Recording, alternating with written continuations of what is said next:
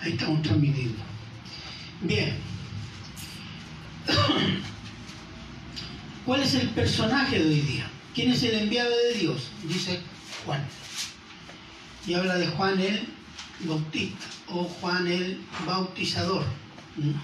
Versículo 6 dice, hubo un hombre enviado de Dios, el cual se llamaba Juan. No puede ser Juan el apóstol, ¿Mm? porque él está escribiendo esto. Entonces habla de Juan, un enviado antes de Cristo. Y después, ¿qué dice de él? Este vino por testimonio. Vino por testimonio para que diese testimonio de la luz a fin de que todos creyesen por él. ¿Creyesen en quién? En Cristo. Y el 8 no era en la luz. Es decir, él no era el Cristo. Porque de eso se trata. No era la luz, sino que sino para que diese testimonio de la luz. Aquí la, obra de Dios por medio de Juan el Bautista es testimonio. Es la palabra clave. Testimonio. Ahora, vamos, vamos a estudiar este personaje.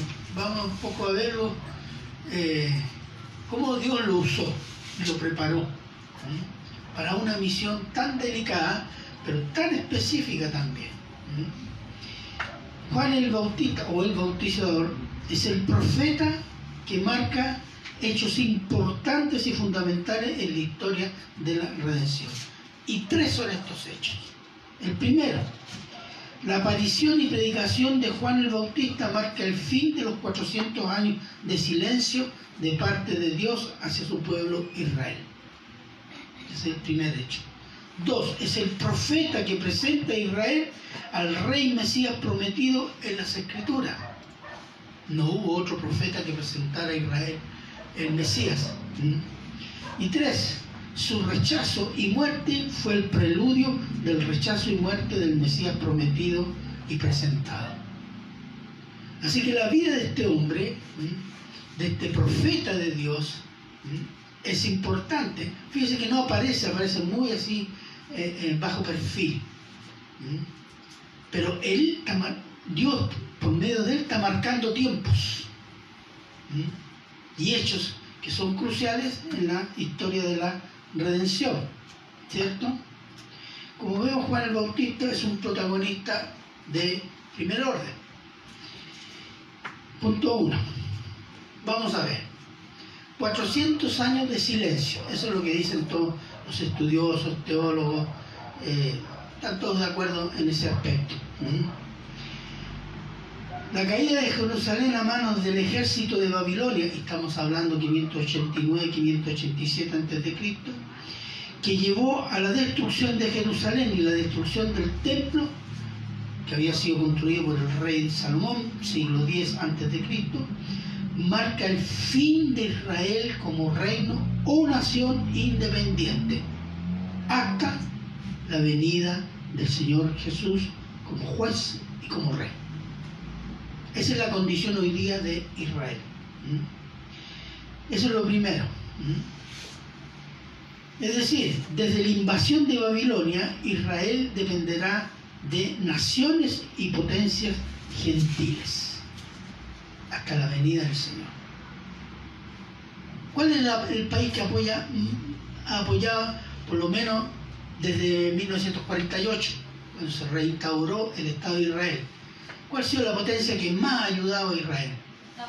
Estados Unidos. Israel depende de Estados Unidos en muchísimas cosas.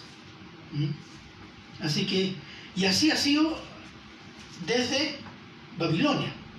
Y lo va a ser así hasta que no venga el Señor Jesús y se eh, desembarque, por decirlo así, en Jerusalén. Entonces, y el profeta Jeremías profetizó la decisión de Dios. ¿Cuál fue la decisión de Dios? Veamos Jeremías 29.10, bien cortito. Jeremías 29.10.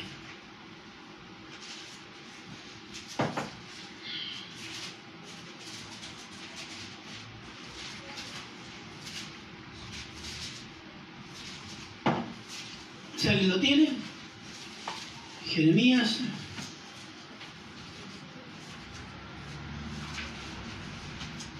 Amén. Ya. Porque así dijo Jehová, cuando en Babilonia se cumplan los 70 años, yo os visitaré y despertaré sobre vosotros mi buena palabra para haceros volver a este lugar. ¿Cuál es la profecía y cuál es la promesa? Ustedes van a estar 70 años en Babilonia y cuando se cumple ese tiempo, yo los voy a traer de nuevo a Jerusalén, a Judá, a la tierra que Dios había prometido a Abraham. Pero antes de los 70 años, antes del cumplimiento de los 70 años de cautiverio de Israel, Babilonia es derrotada y tomada por el imperio medo-persa. Y es, por tanto, Israel pasó a estar bajo el dominio, el control de los, del imperio medo-persa. Bajo este imperio es que Israel se le permite el retorno a Israel, el retorno a Jerusalén, la reconstrucción de Jerusalén, la reconstrucción del templo. ¿Mm? Veamos Edras 1, del 1 al 4.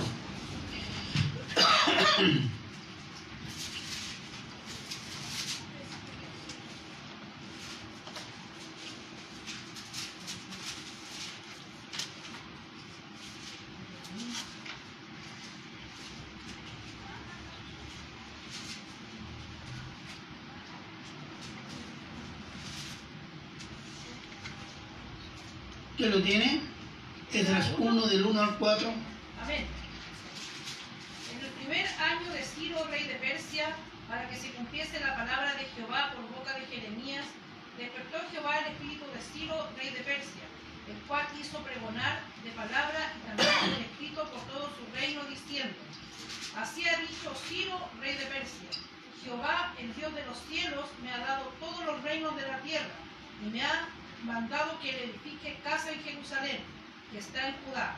Quien haya entre vosotros de su pueblo, sea Dios con él, y suba a Jerusalén, que está en Judá, y edifique la casa a Jehová, Dios de Israel. Él es el Dios, la cual está en Jerusalén. Y todo el que haya quedado en cualquier lugar donde more, ayuden de los hombres de su, de su lugar con plata, oro, bienes y ganados, además de ofrendas voluntarias para la casa de Dios, la cual está en Jerusalén. Amén. Se fija, Dios movió a quién? A Ciro, rey persa. ¿Para qué? Para que su pueblo volviera a Jerusalén. Y estamos alrededor del año 538 a.C. Y el que encabeza este primer retorno se llama Zorobabel. Si ustedes lo pueden leer en Edras, conozcan esa historia, es muy interesante. Y también en Nehemías, algo se dice, en Nehemías 2, 3, 6, dice, y dije al rey, Nehemías era el copero del rey, Artajerjes, y estaba triste, porque había escuchado que las puertas y los muros de la ciudad estaban por el suelo. Ese era un símbolo de derrota, un símbolo de, de decadencia. Y Nehemías fue embargado por la pena y la tristeza. Y dice acá, y dije al rey, para siempre vive el rey, ¿cómo no estará triste mi rostro cuando la ciudad, casa de los sepulcros de mis padres, está desierta y sus puertas consumidas por el fuego? Me dijo el rey, ¿qué cosa pides? Entonces oré al Dios de los cielos y dije al rey, si le place al rey y su siervo, ha hallado gracia delante de ti, envíame a Judá, a la ciudad de los sepulcros de mis padres, y la reedificaré. Entonces el rey me dijo, y la reina estaba sentada junto a él, ¿cuánto durará tu viaje y cuándo volverás? Y agradó al rey enviarme después que yo le señalé el tiempo. Fíjese, Israel incluso cuando Dios hizo juicio, Dios mantuvo su misericordia. Y la misericordia de Dios por Israel es por la gloria de Dios. Porque en los propósitos de Dios Israel tenía que cumplir un rol todavía. Entonces, y ahí estamos en el año 446 a.C., hubo un periodo que se interrumpió el retorno por la acción de los enemigos de Israel. ¿Mm? Y Malaquías, Malaquías es el último profeta ¿Mm? del retorno. Profetizó ¿Mm? y amonestó a los israelitas que habían retornado a Jerusalén. ¿Por qué los, los amonestó? ¿Se acuerdan qué dice Malaquías? Por transgredir los mandamientos de la ley de Dios. ¿Cierto? y estamos ahí en el año 424 a.C. Comenzó el retorno, Malaquías habla de los exiliados que volvieron y que se comportaban como mundanos. Y es en Malaquías que anuncia la venida del profeta Elías que preparará la llegada del Mesías Rey. Vamos a Malaquías 4, 5 y 6.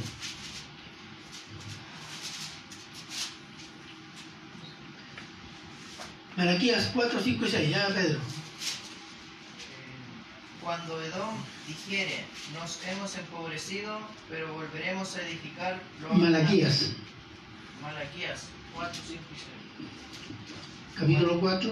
Ah, perdón. Capítulo 4. Sí, pues 5 y 6. Sí. He aquí yo os envío el profeta Elías, antes que venga el día de Jehová, grande y terrible él hará volver el corazón de los padres hacia los hijos y el corazón de los hijos hacia los padres, no sea que yo venga y hiera la tierra con maldición. Exactamente. El Elías que era enviado era enviado a Israel, ¿cierto? Porque venía la visita de el Mesías. ¿Mm? Entonces, para que el pueblo ¿Mm? disponga su corazón, yo mando antes al profeta Elías, para que disponga el corazón del pueblo hacia el Mesías, para que se limpie de pecado, porque si no, va a ser juicio, no va a ser una bendición. Ese fue el sentido y el propósito de Dios. Es decir, Israel esperaba el Elías que anunciara la llegada del Mesías y lo esperó por 400 años. En esos 400 años, el imperio medo-persa fue, fue derrotado por Alejandro Magno, el griego, y fue durante el dominio griego que se tradujo los textos del Antiguo Testamento y otros escritos judíos hebreos al griego, se llamó la Septuaginta. Fue también durante esos años que se escribieron los libros que hoy son llamados apócrifos, no inspirados y fue un rey griego de Siria, Antíoco IV, Epífanes, que profanó el templo de Jerusalén año 170 a.C. y quiso helenizar Jerusalén. ¿Qué significa esto? Imponiendo las costumbres y las creencias griegas a los judíos, generando una resistencia y se llamó la resistencia de los macabeos hay dos libros que están en la lista de los apócrifos, Macabeos 1 y Macabeos 2, que habla de la resistencia de Israel a este emperador o a este rey. Estamos hablando del año 166 al 142 antes de Cristo. Y triunfó Israel gracias a las presiones de las tropas romanas que estaban invadiendo Asia Menor, Siria y Egipto y es bajo el imperio romano que nace y surge Juan el Bautista y nace el Mesías. Entonces cuando comienza Juan el Bautista a predicar, había una expectativa así, el Mesías. Porque la última profecía cuál era? Yo envío a Elías que anuncia mi llegada. ¿Mm? Y ahí estamos al segundo punto. Y Juan el Bautista el que rompe el silencio de Dios anunciando el reino. Mateo 3, 1 al 3.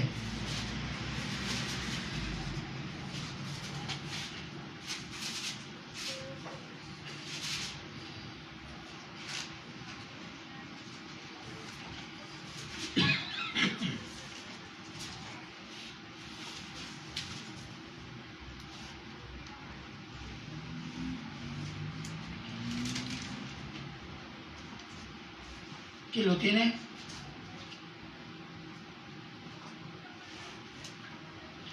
Amén. ¿Quién es el valiente? Ya adelante, fuerte y claro. En aquellos días vino Juan el Bautista, predicando en el desierto de Judea, y diciendo, Arrepentíos, porque el reino de los cielos se ha acercado. Pues este es aquel de quien habló el profeta Isaías. Juan dijo, voz del que clama en el desierto, preparad el camino del Señor, enderezad sus sendas. Amén. Eso, eso. Dice, arrepiéntanse de sus pecados, dispongan su corazón a recibir al, al Señor, etc.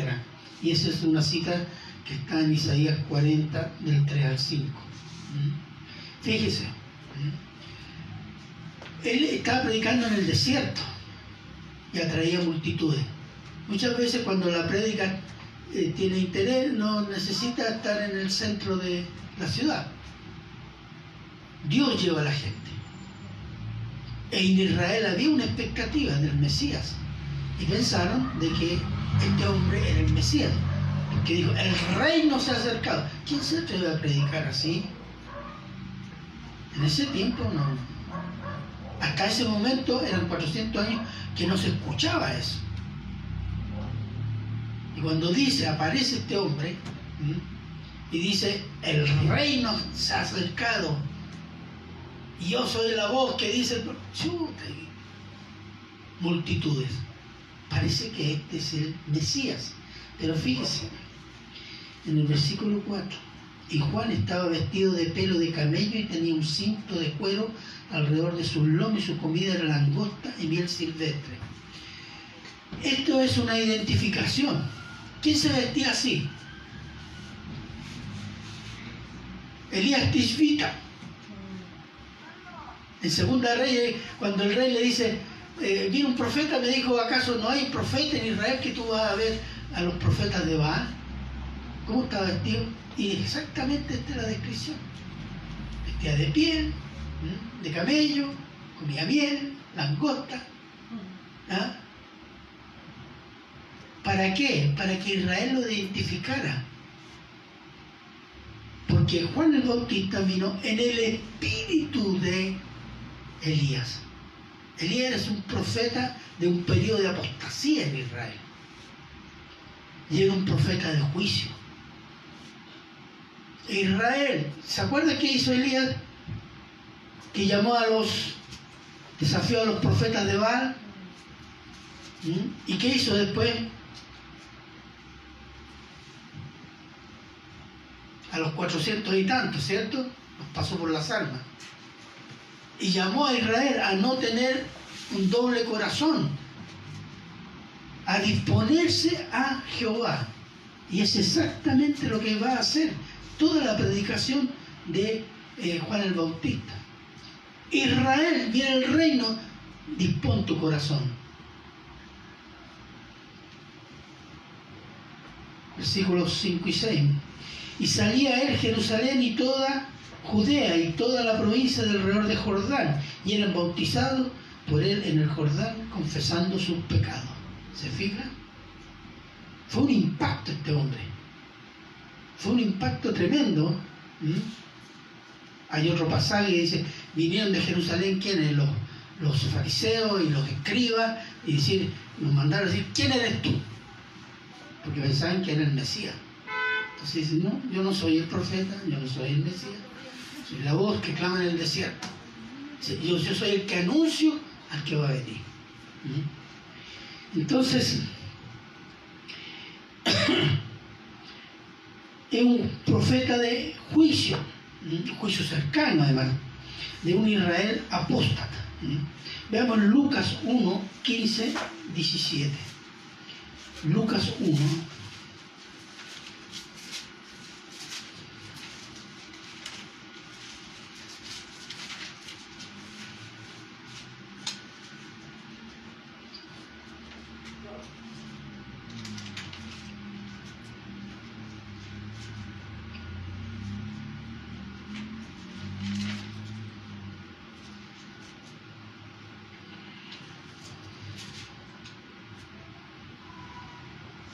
¿Qué dice?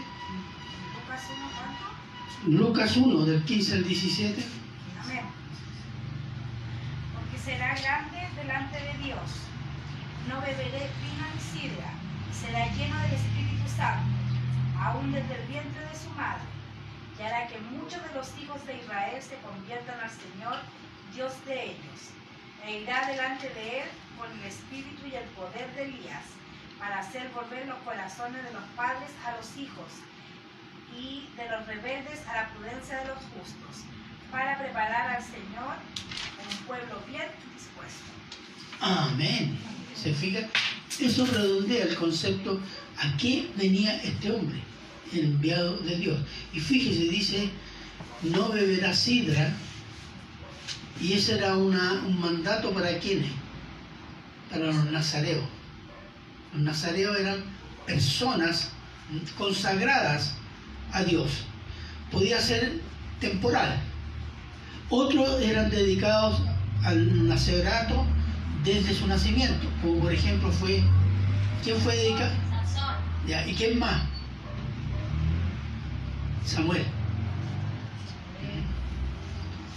¿Cierto? Desde el nacimiento. Y esta es la condición de Juan el Bautista. ¿Mm? Entonces, es, un, es una persona que desde el, en el, propósito de Dios viene siendo preparado desde su concepción para cumplir la tarea que tiene que cumplir y tiene que ser destacada, es decir, no es cualquier profeta. Él va a presentar el Mesías a Israel.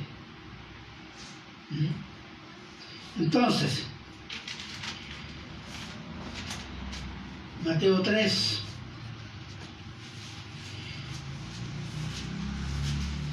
Les leo de Mateo 3, 7 al 12. Él anunció al Mesías rey. Miren lo que dice. Les leo del 7. Al ver él, Juan, que muchos de los fariseos y los saduceos venían a su bautismo, les decía, generación de víboras, ¿quién nos enseñó a huir de la ira venidera? Fíjese, ¿qué diríamos hoy día de un predicador que dice eso? De una iglesia de generación, como dijo, a ver, perdón, generación de víboras. No, el pastor se pasó, no tiene amor. Porque a veces nos comportamos como víboras. ¿Sabe lo que significa eso en un judío? Hijos del diablo. Bueno, por eso es un profeta de juicio. Y es un profeta que dice lo que tiene que decir. Entonces, ¿quién os enseñó a huir de la ira venidera? Anunciando juicio. Hacer pues frutos dignos de arrepentimiento. Hacer actos, cosas que revelan que se- se han arrepentido de sus pecados. Eso es lo que le está diciendo. Versículo 9. Y no penséis decir dentro de vosotros mismos, Abraham tenemos por padre, porque yo os digo que Dios puede levantar hijos a Abraham aún de estas piedras. Ser hijo de Abraham no te salva, no te limpia. Ser pariente del pastor tampoco. Ser amigo, muy amigo y compadre del compadre cristiano no salva tampoco. Y porque va al culto y más o menos es medio cristiano. No, no salva para nada eso. ¿Mm?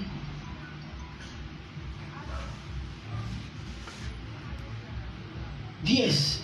Y ya también el hacha está puesta a la raíz de los árboles, por tanto todo árbol que no da buen fruto es cortado y echado al fuego. Yo a la verdad os bautizo con agua para arrepentimiento, para preparación, para disponer el corazón a recibir el Mesías. Pero el que viene tras mí, cuyo calzado yo no soy digno de llevar, mire, fíjese, ¿qué está diciendo? ¿Quién lleva el calzado en una casa? El esclavo, el, el esclavo más esclavo de la casa. ¿Qué hacía? Lavaba los pies al Señor y a sus invitados y tomaba el calzado y lo llevaba a una parte a guardarlo.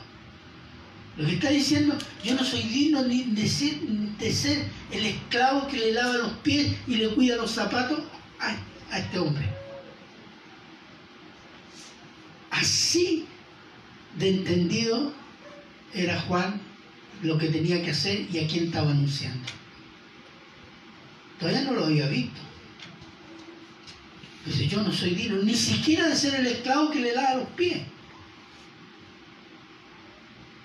Hoy día los cristianos tienen tanto amor propio que dicen que si el Señor no me hace, ¿por qué no me quiere? No sé por qué no me quiere. Porque estamos llenos de amor propio. No hay amor a Dios, no hay admiración a Dios. Juan está abrumado por la grandeza de Dios y por la misión que tiene ante quien el Mesías prometido de Israel por siglos y siglos. Y dice, yo no soy digno ni siquiera de lavarle los pies. Imagínense. Bueno, dice, eh, yo no soy digno de llevar, es más poderoso que yo y él os bautizará con Espíritu Santo y fuego. Ay, el fuego, el fuego del Espíritu Santo. No, no es así. Él sumerge en Espíritu Santo, salva. Y él sumerge en fuego, juicio, condenación. Eso significa. Y lo dice en el último versículo. Su aventador, que era un aparato para separar la, el trigo de la cáscara o la cizaña.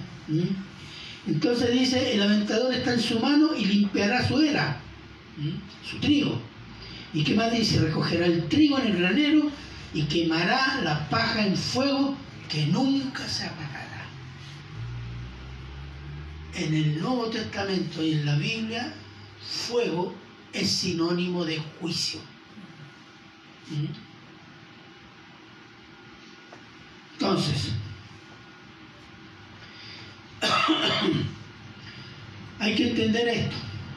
El fuego, ya dije ya, para Juan el Bautista, como todo judío, esperaba al Mesías y esperaba un acto del Mesías. ¿Cuál era? Instaurar el reino. ¿Cómo? Que el Mesías fuera al templo ¡pah! y declarara el reino y expulsara a los romanos con el poder de Dios. ¿Mm? Esa era el- lo que todos esperaban. Entonces, y el juicio a los gentiles, a los publicanos, a las rameras y a todos los pecadores. Entonces, en, la predicación de Juan el Bautista, cuando dice viene el reino, para que se instaure el reino tiene que haber juicio. Y eso es lo que está anunciando eh, Juan el Bautista. Entonces, el bautismo para arrepenti- arrepentimiento del pueblo de Dios en preparación de la venida del Mesías. Y hay un pueblo dispuesto. ¿Por qué? Porque si no hay un pueblo arrepentido, está hablando del pueblo de Dios, un pueblo arrepentido de sus pecados, se hará juicio. ¿Cómo Dios protege y guarda a su pueblo? ¿Se fijan? Juan bautizó al Señor Jesús. Fíjense, veamos Mateo 3, 13 al 15.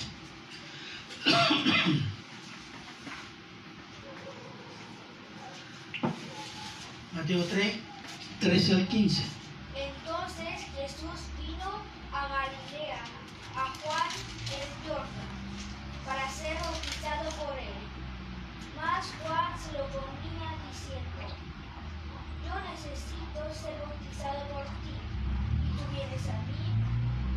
Pero Jesús le respondió, deja ahora, porque así me conviene que cumplamos toda justicia. Entonces le dejó. Ya, fíjese. Juan se da cuenta quién es Jesús. Y él dice, yo tengo que bautizarlo. Y dice, no, tú, yo me tengo que someter a ti. Yo tengo que eh, rogar por tu bendición. no yo a ti. Pero ¿qué le dice? Fíjese lo que le dice. ¿Mm? Deja ahora porque así conviene que cumplamos toda justicia. ¿Qué es lo que es toda justicia? Todo el propósito de Dios. Porque ese era el propósito de Dios. ¿Mm? Entonces Juan está como sorprendido así. Tanta, tanta responsabilidad tan grande, una responsabilidad espiritual enorme. Entonces le dice, y en ese momento Dios hecho hombre se identifica con los hombres pecadores por los cuales va a morir como hombre pero sin pecado. Es el primer acto público, perdón, el primer acto público del Señor Jesús, que es bautizarse como si fuera un hombre. Para identificarse con los hombres, porque Él va a llevar los pecados de los hombres a dónde? A la cruz. Para pagar por el pecado de los que van a creer en Él. Entonces ahí está identificación. Porque muchos dicen, no, se bautizó porque este bautismo de arrepentimiento Jesús tenía pecado. Pero no dice eso, dice, hagámoslo según justicia, según como Dios nos ha dicho que tenemos que hacerlo. Ese es el propósito. Y bautizarse como si fuera un pecador, no siéndolo, es el modo de identificarse, de recibir el bautismo de Juan como señal de arrepentimiento. Pero tengamos presente que el bautizarse de Juan no era la unción que te llevaba a arrepentirte de los pecados, no. El bautismo de Juan era mostrar una disponibilidad a arrepentirse de sus pecados para recibir al Mesías. Y se simbolizaba eternamente en este rito del bautismo de Juan. ¿Mm? Entonces, cuando Cristo se identifica, se está identificando con los pecadores. Cuando Él va a morir, muere por pecadores, aún siendo Él santo. Él carga sobre sí todo el pecado de los que van a creer. ¿Mm? Él murió como si fuera ladrón, asesino, mentiroso, lujurioso, que fuera lo peor. ¿Mm? Porque eso somos. ¿Mm? Y Él pagó. Mateo 3, 16, 17, se los leo yo, y dice, y Jesús después que fue bautizado subió luego del agua, y aquí los cielos fueron abiertos y vio al Espíritu de Dios que descendía como paloma, venía sobre él. Y hubo una voz en los cielos que decía, este es mi Hijo amado, en quien tengo complacencia. Fíjese, esto es una presentación directa del Padre de quien es su Hijo ante Israel ante toda esa gente que se está por bautizar, Dios habla y dice, este es mi hijo amado. Y está escrito con mayúscula, es decir, Él es de mi naturaleza. Entonces eso se entiende que su bautismo no fue por que tenía que arrepentirse de algún pecado, sino por identificarse con la naturaleza humana para poder morir por ella. A los ojos de Dios fuera válido. Y Juan el Bautista lo proclamó además a Israel frente al pueblo. Juan 1, 29.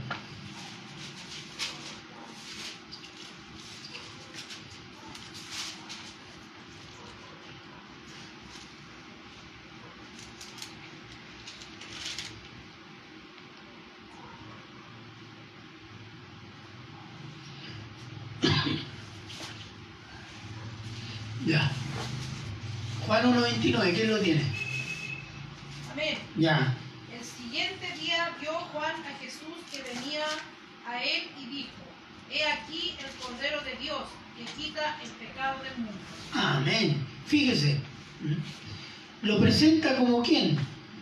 El Cordero, o sea, el que va a ser sacrificado. Pero este es un cordero especial porque viene de Dios. Y Él no remueve el pecado, Él lo quita.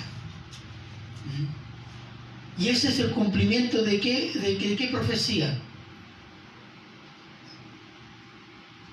¿Se acuerdan cuando Abraham va con su hijo al monte y lleva todo? ¿Y qué le dice? Padre, tenemos la leña, tenemos todo. Y el cordero, el cabrito. ¿Y qué dijo Abraham? Dios se proveerá de un cordero. Y siglos después Dios proveyó el cordero, que es Cristo, para quitar el pecado del mundo. Fíjate la inmensa misión de Juan.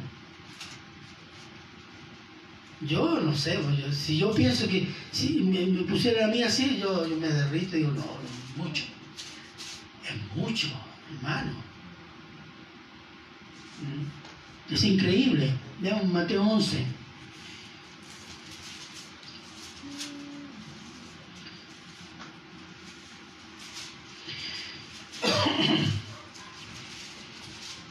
Jesús lo declaró el más grande de los profetas nacidos de mujer.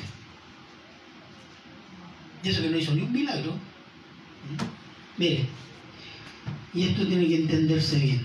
Dice el Señor Jesús, de cierto os digo, entre los que nacen de mujer no ha levantado otro mayor que Juan el Bautista. ¿Mm? Pero el más pequeño en el reino de los cielos, mayor es que él. ¿Cómo se puede entender esto? ¿Dónde está la grandeza de Juan el Bautista y la pequeñez de Juan el Bautista? Porque dice, es superior a todos los demás profetas que hubieron antes. ¿Por qué? ¿Sabe lo que lo hace grande? Su relación con Cristo. Todos los otros profetas anunciaron al Mesías, dieron características del Mesías. Pero Juan el Bautista presentó al Mesías, dio testimonio del Mesías. He aquí el Cordero, este es. Y eso lo hace grande. Nosotros no somos grandes, ni, ni nadie es grande ¿m? porque es cristiano. Nuestra grandeza está directamente relacionada con nuestro amor a Cristo. ¿Y cuánto nos ha amado Cristo? A los ojos de Dios, esa es nuestra grandeza. No es mérito nuestro. Y por eso Jesús dice, este es el mayor dentro de todos los profetas que han nacido de mujer. ¿Por qué? Porque él vio al Mesías, presentó al Mesías a Israel. Fue, como decir, un protagonista de un hecho importante, fundamental en la historia de la redención. Entonces, y el menor, más pequeño en el reino, ¿por qué? Fíjese, perdón. ¿Cuál la diferencia de eh, eh, eh, Juan el Bautista en este caso y un cristiano? Al cristiano, ¿qué se le, se le dio? La fe en Cristo. La morada permanente del Espíritu Santo.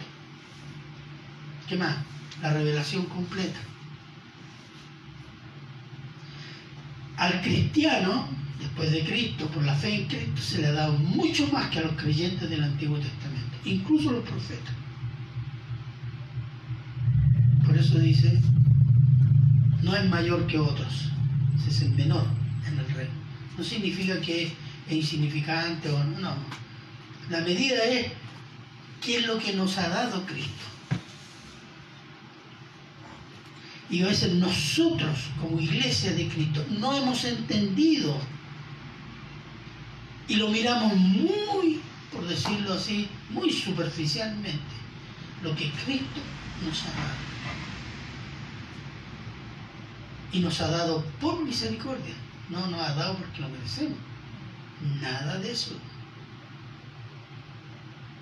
Y nosotros a veces decimos, es que yo tenía algo bueno por ahí, debe haber tenido algo bueno para que el Señor me... No, no tenía nada bueno. ¿Se fija? Y nos cuesta entender eso.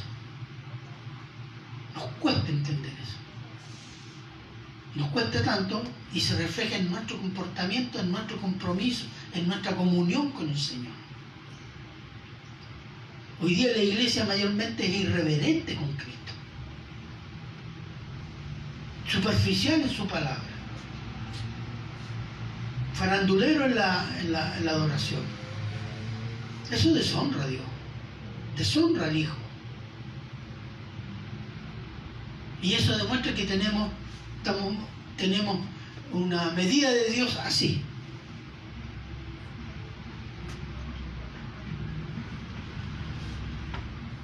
Entonces,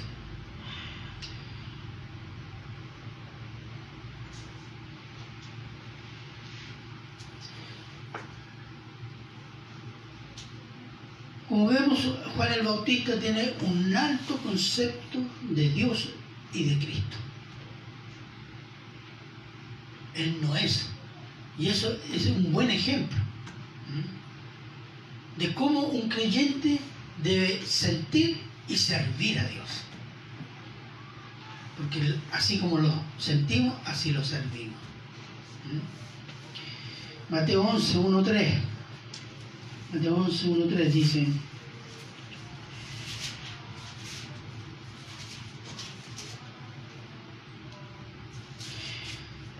Eh, Juan el Bautista en la cárcel. Y como todo judío, ¿qué esperaba? Había sabido de los milagros y las multitudes seguían a Jesús, pero estaban esperando algo. Miren, cuando Jesús terminó de dar instrucción a sus doce discípulos, se fue de allí a enseñar y a predicar en las ciudades de ellos. Y al oír Juan en la cárcel los hechos de Cristo, le envió dos de sus discípulos para preguntarle, ¿eres tú aquel que había de venir o esperamos a otro? ¿Por qué tiene duda Juan? Porque todo judío creyente que esperaba, el Mesías, templo, declaración del reino. Pues hoy día los judíos ortodoxos, ¿qué dicen? El Mesías viene. ¿Cuál es la condición para que venga el Mesías templo? Por eso ellos tienen todo preparado. Porque es el, momento que construyamos el templo, donde tiene que estar el templo, donde está la mezquita nomás, el Mesías viene. Ellos todavía están con este, con ese esquema. Entonces de ahí viene la duda de Juan. No he visto eso. ¿Y cuál es la respuesta de, eh, eh, del Señor Jesús? Mire, lo que le dice. Respondiendo Jesús le dijo, id haced saber a Juan las cosas que oís y veis. Los ciegos ven, los ojos, los cojos andan, los leprosos son limpiados, los sordos oyen, los muertos son resucitados y a los pobres es anunciado la buena nueva. Eso está en Isaías. Eso es el anuncio del reino. Todos los milagros que hizo Jesús fue para demostrar que era el rey que proponía el reino y que ofrecía el reino a quién? A Israel. Entonces le dice, Juan, estas profecías se están cumpliendo. Soy yo el que debe venir. Ahora, no se están cumpliendo como ellos lo esperaban, pero se están cumpliendo, dice. Porque indudablemente el propósito de Dios y el plan de Dios no podía llegar y decírselos. Pero bueno. Ahora, ¿por qué Juan el Bautista está en la cárcel? ¿Por anunciar el reino? Sí, en parte sí. Pero sobre todo por acusar públicamente al rey. Herodes, ¿de qué? De adúltero. ¿Se imagina usted la iglesia predicando, diciéndole al presidente, a los diputados y senadores, drogadictos, fornicarios, homosexuales, viciosos, lujuriosos, indecentes? No, este hay que meterlo en la cárcel, está loco en un psiquiátrico. Y venían otros hermanos, tú no puedes predicar así, hermano, tú no tienes amor. ¿Mm? Pero eso es. Ahora, veamos por ejemplo Mateo 14, 1 al 5, por favor. Si alguien puede estar ahí.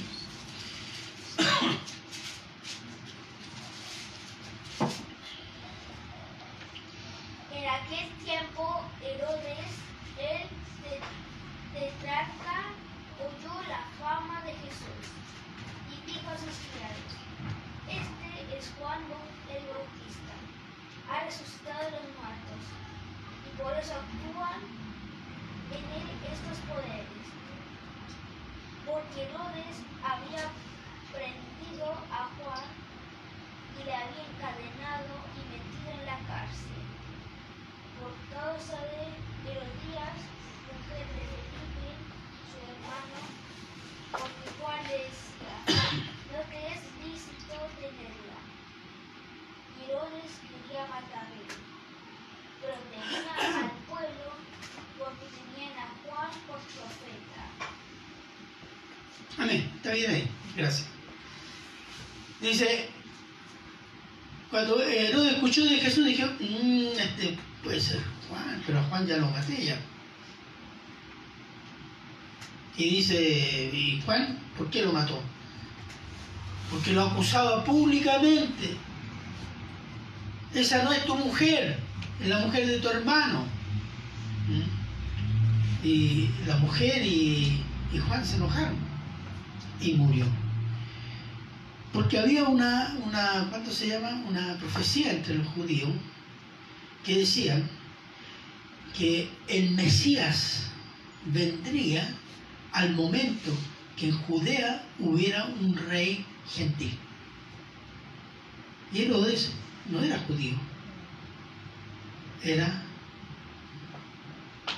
descendiente de Esaú, ¿Mm? era gentil, ¿Mm? edomita le llaman. Eso por un lado. Por otro lado, era inconcebible para Juan que Judea fuera gobernada por un gentil que además estuviera en fornicación. Decía, esto es inconcebible. Somos el pueblo de Dios. ¿Y consecuente con qué? ¿Mm? Con los mandatos de Dios, con la ley de Dios. ¿Mm? Amonestó públicamente a la autoridad. Y pagó con su vida. ¿Qué se diría ahora? Hermano, dígalo en otras palabras. Lo importante aquí es que sigamos predicando el Evangelio. No diga palabras duras. ¿Cómo se le ocurre a usted decir que la homosexualidad es pecado? Prediquemos el Evangelio. ¿Sabe lo que dijo Martín Lutero? ¿Mm? Porque este problema existía, ha existido siempre en la iglesia. ¿Mm? Martín Lutero dijo, cuando hay un pecado que es la batalla principal y la iglesia no lo está predicando en contra de ese pecado, la iglesia ha fallado todo. Y así ve. Pero bueno, pagó con la vida la predicación del reino y la obediencia a Dios, a los mandatos de Dios. Juan el Bautista no solo tenía en alta consideración la persona de Jesús, en lo privado y en lo público, declarando lo más poderoso, sino que estaba dispuesto a ser humillado por él también. ¿Se da cuenta cómo era este hombre? Veamos Juan 3, 27 al 30, por favor.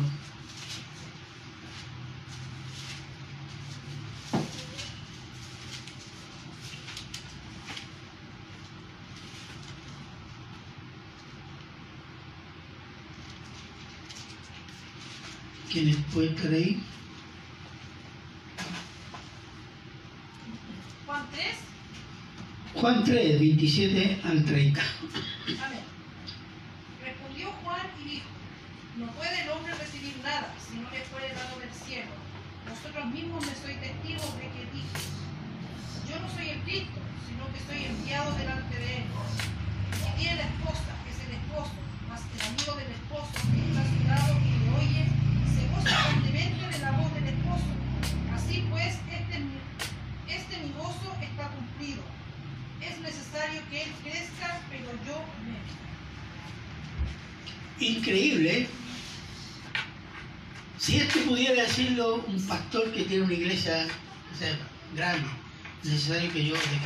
Que otro tome el mando de esto. Y a veces es una gran prueba para los pastores, ¿cuál? que el Señor los saque del ministerio. ¿Por qué? Porque se demuestra dónde está puesto su corazón, porque a veces el corazón de los pastores está puesto en el ministerio, no en Cristo, no en servir a Cristo. ¿Se fijan? Y él dice, mire, es necesario que él crezca, que Cristo, y yo disminuya. Eso habla de un entendimiento de corazón, de mente, del rol y la ubicación de él en el plan y el programa de Dios en ese momento. Y eso habla de un hombre lleno de Espíritu Santo, cuyo único propósito es dar la gloria al Señor. Y en Lucas 1, perdón, 1.36. Ahora, en su humildad, él nunca apeló al hecho de que eh, era medio pariente de, del Señor Jesús. No, así nos conocimos, tú sabes, eh, nuestras familias son parientes, como diciendo, algo de él tengo yo. ¿eh? Mira lo que dice Juan 1.36. Solo le leo este versículo. Y aquí tu parienta, el arcángel hablando a María. Tu parienta Elizabeth, ella también ha concebido hijo en su vejez. Y este es el sexto mes para ella, la que llamaba estéril. Elizabeth y Zacarías, que son los padres ancianos de Juan el Bautista. Y después en el 40 y 42 dice, y entró en casa de Zacarías y saludó a Elizabeth, a María. Y aconteció que cuando oyó Elizabeth la salutación de María, la criatura saltó en su vientre y Elizabeth fue llena del Espíritu Santo. ¿Por qué fue llena? Porque la criatura dentro del vientre fue llena del Espíritu Santo. Yo escuché una vez un cura católico que quien daba el Espíritu Santo era la Virgen María y mostraba este versículo. Pero se equivocó porque la Virgen María llevaba al Mesías.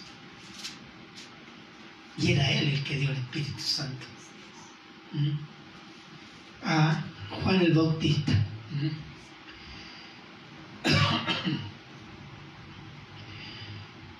Tres. Tercer punto. El rechazo y la muerte del enviado, en este caso Juan el Bautista, anunciaba el rechazo y la muerte del Mesías anunciado y prometido. Veamos Mateo 17 del 11 al 13.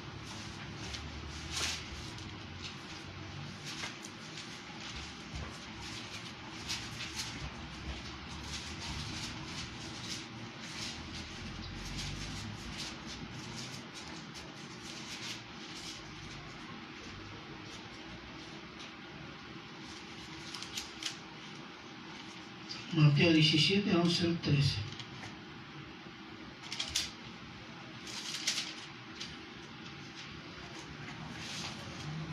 Alguien que lo pueda leer, por favor.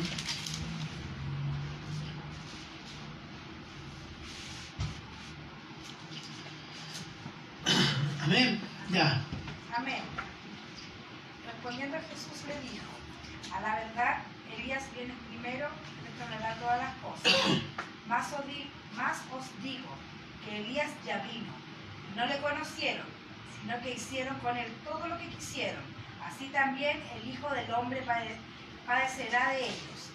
Entonces los discípulos comprendieron que les hablado de Juan el Bautista. Exactamente. Fíjese que esta es la declaración, diría, eh, más explicativa de lo que le va a suceder al Señor Jesús, dice a sus discípulos. Porque le está diciendo, mira, lo que le pasó a Juan me va a pasar a mí. Aún así no le entró. ¿Por qué, por qué iba, iba el Señor Jesús iban a aceptar el mensaje o el Mesías y, la predicación del Mesías, las promesas del Mesías y las críticas del Mesías y las amonestaciones del Mesías? Si a Juan el Bautista lo, lo mataron, ni las autoridades levantaron la mano para decir por qué han matado a los... No, no, está bien, molestoso. Es como decir, si a Jesús lo persiguieron, pensamos que a nosotros no nos van a perseguir. Es que nosotros somos más chiquititos, no, no importa. Es el odio que el mundo le tiene a Jesús. Y como nosotros somos seguidores de Jesús, vamos a ser perseguidos. Y eso es entender claramente. Y en eso Jesús no se perdió. Entendió claramente las consecuencias de lo que había sucedido con Juan el Bautista. Rechazaron a Juan, rechazaron su mensaje, rechazaron su testimonio. Por lo tanto, a mí, que soy el testimonio que dio Juan, voy a tener el mismo fin. ¿Mm?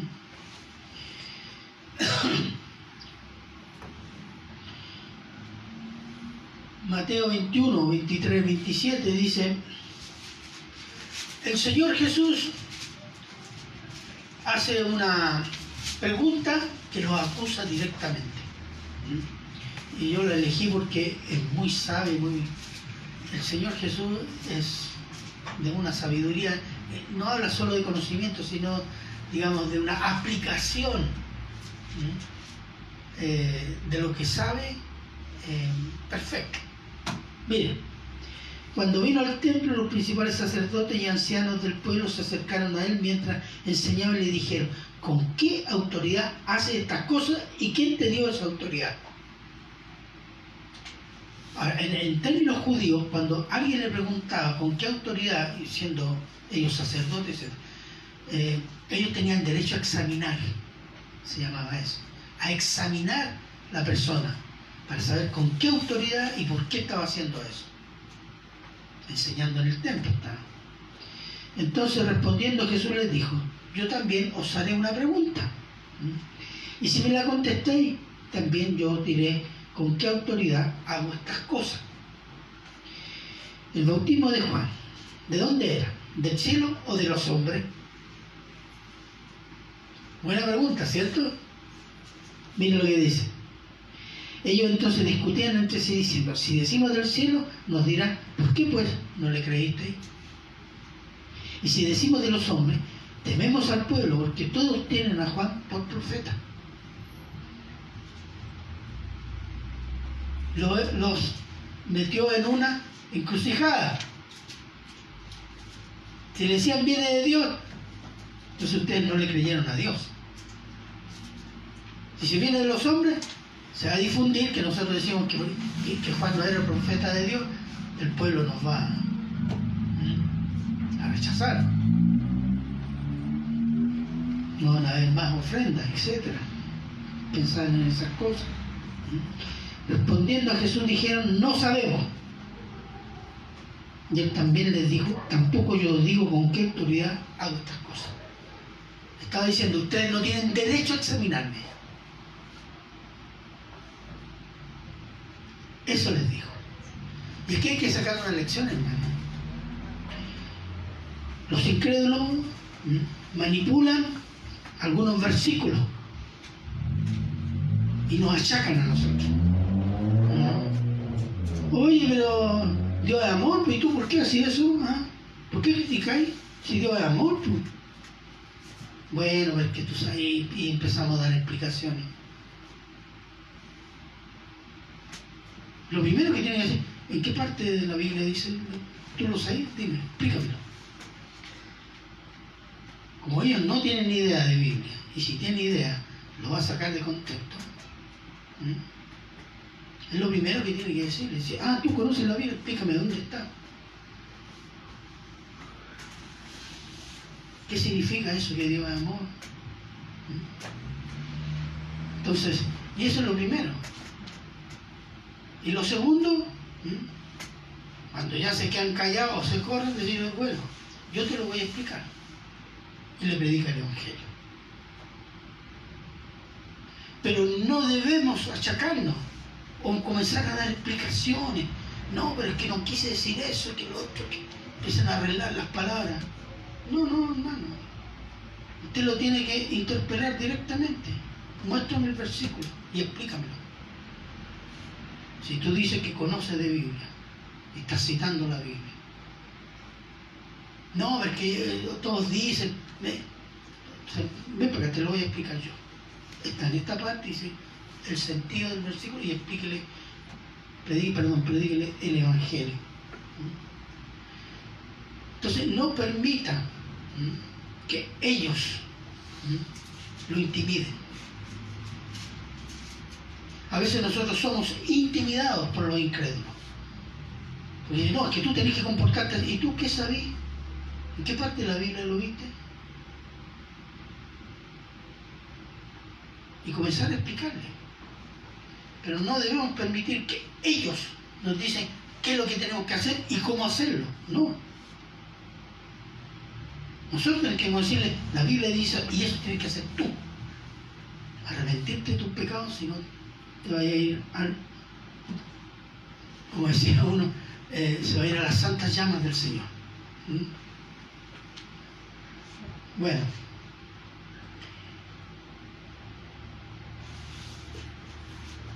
Ahora, generalmente el incrédulo cuando dice eso, le está diciendo al creyente, yo soy mejor que tú sin creer en Dios.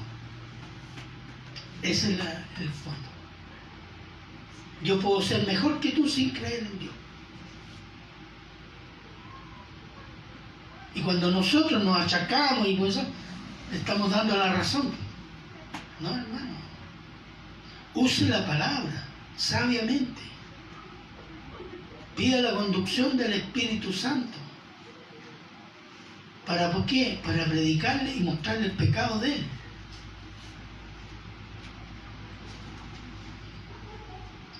Demostrar su ignorancia y su condenación.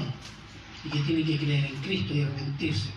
Entonces, Juan es un buen ejemplo de servidor de Cristo.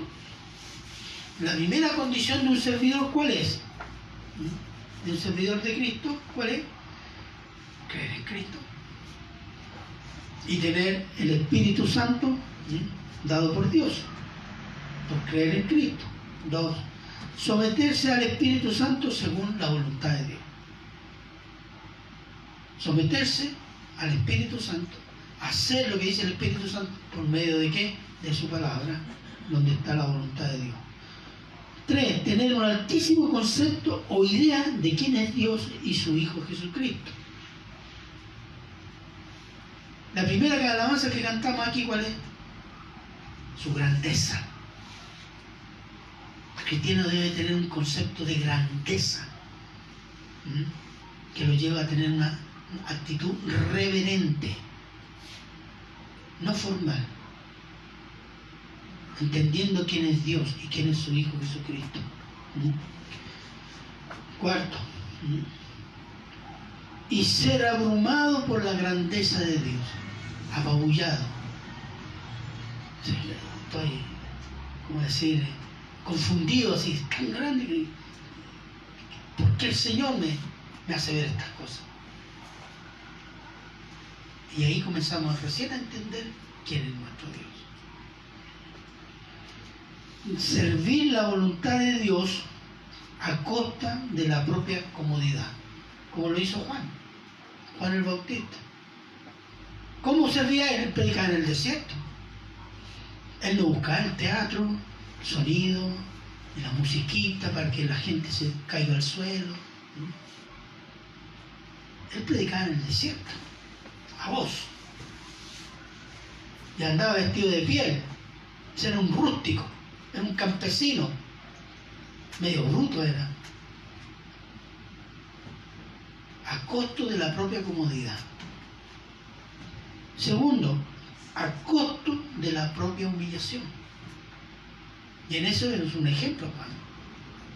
exaltó a Cristo y dijo, yo debo disminuir y él debe crecer.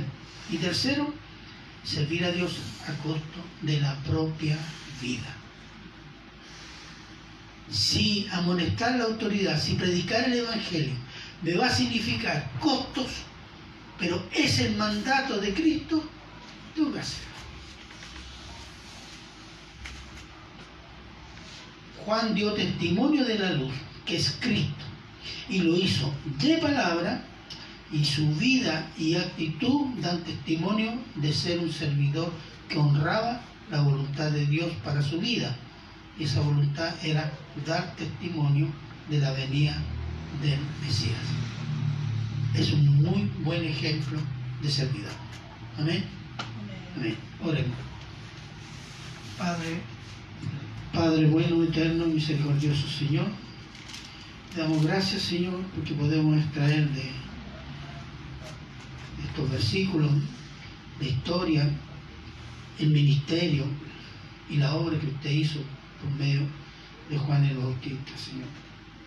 Gracias, Señor, por su obra, gracias por este hombre, gracias, Señor, por el Cristo que usted nos ha llevado a Él, Señor, para que podamos conocerlo, amarlo, seguirlo y poder imitarlo. Gracias, Señor. Se lo agradecemos en Cristo Jesús. Amén. Bien, hermanos.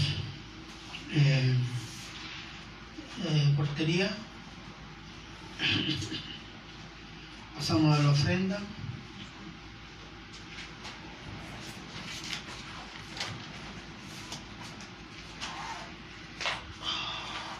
Vamos a la ofrenda, hermanos.